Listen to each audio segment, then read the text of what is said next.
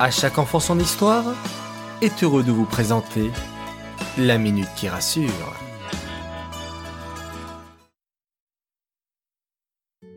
Coucou mes chers enfants. Certains ont déjà repris l'école. D'autres vont reprendre après Shavuot. Et encore d'autres reprendront qu'en septembre. J'ai quelques conseils à vous donner pour le matin. D'abord, il faut se coucher tôt pour être en forme lorsqu'on se lève tôt. Ensuite, je vous recommande de préparer vos vêtements la veille.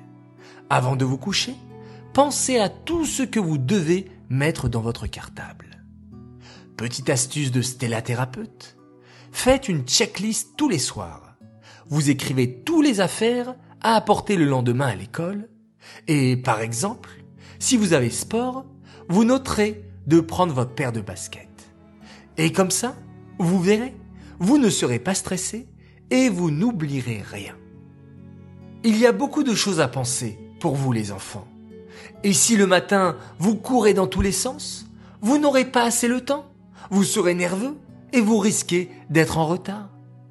Vos parents sont là pour vous rappeler les choses, mais vous pouvez aussi les soulager. Si vous êtes responsable de vos affaires, c'est déjà une très bonne chose, et vous gagnerez du temps et de l'énergie. Allez les enfants, je vous dis excellente journée et à ce soir pour l'histoire.